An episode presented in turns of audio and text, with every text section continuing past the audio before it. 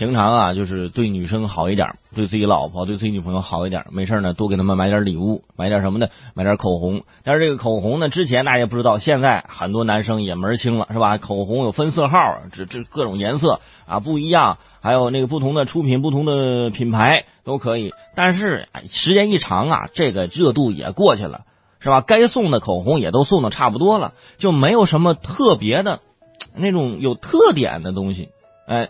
这儿我给大家推荐一款，呃，结合中国传统文化的口红，故宫口红，是吧？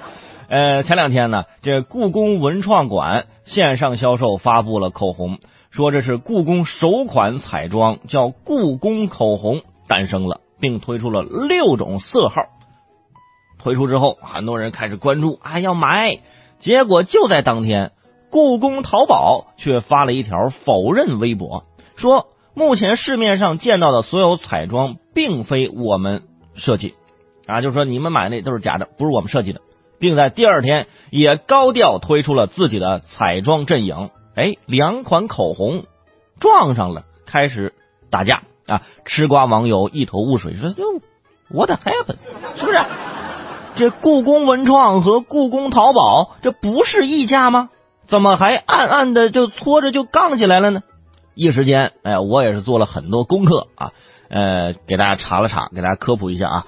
你比如说这故宫淘宝，它是企业淘宝，是纯粹的商业行为；故宫文创呢是天猫旗舰店啊，经营主体是北京故宫文化传播有限公司啊，是个事业单位。两家店呢啊都是有授权的啊，但是江湖上却掀起了一股呃嫡庶之争啊。哈啊，这种这种讨论啊，如果套用宫斗剧的话术，就是这么说，就是这这故宫淘宝呢是庶出的长子啊，故宫文创是嫡出的次子，呃，故宫淘宝是长子却是庶出，故宫文创是次子却是嫡出，亲爹都是故宫博物院，呃，可是他们的妈妈是谁呢？啊，到底是庶子逆袭还是嫡子顺应天统呢？虽然没有皇太后，但是已经。啊，成为了一出宫斗哈！你看这么一解释，很多朋友哦，明白了，明白了。啊，你得用这个宫斗的话术给他解释，要不他不明白是吧？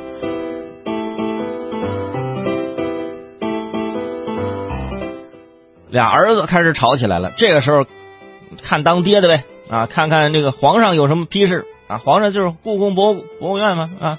不过哎，故宫对对这事没有回应啊，的确他也不需要回应。是吧？几千年来的什么宫斗剧情没见过呀？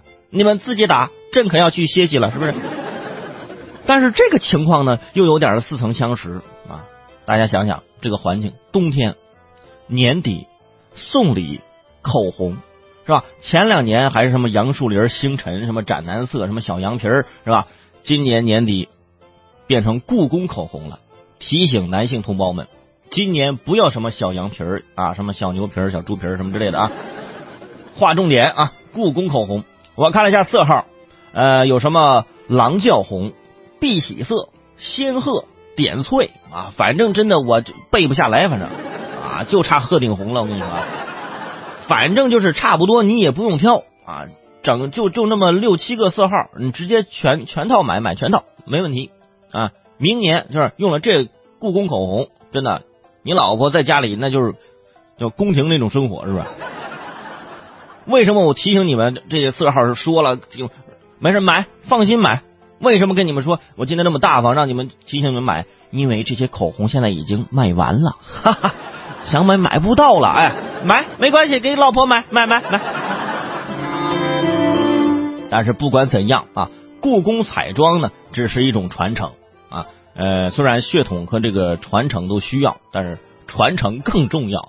呃，故宫这样一个好的 IP。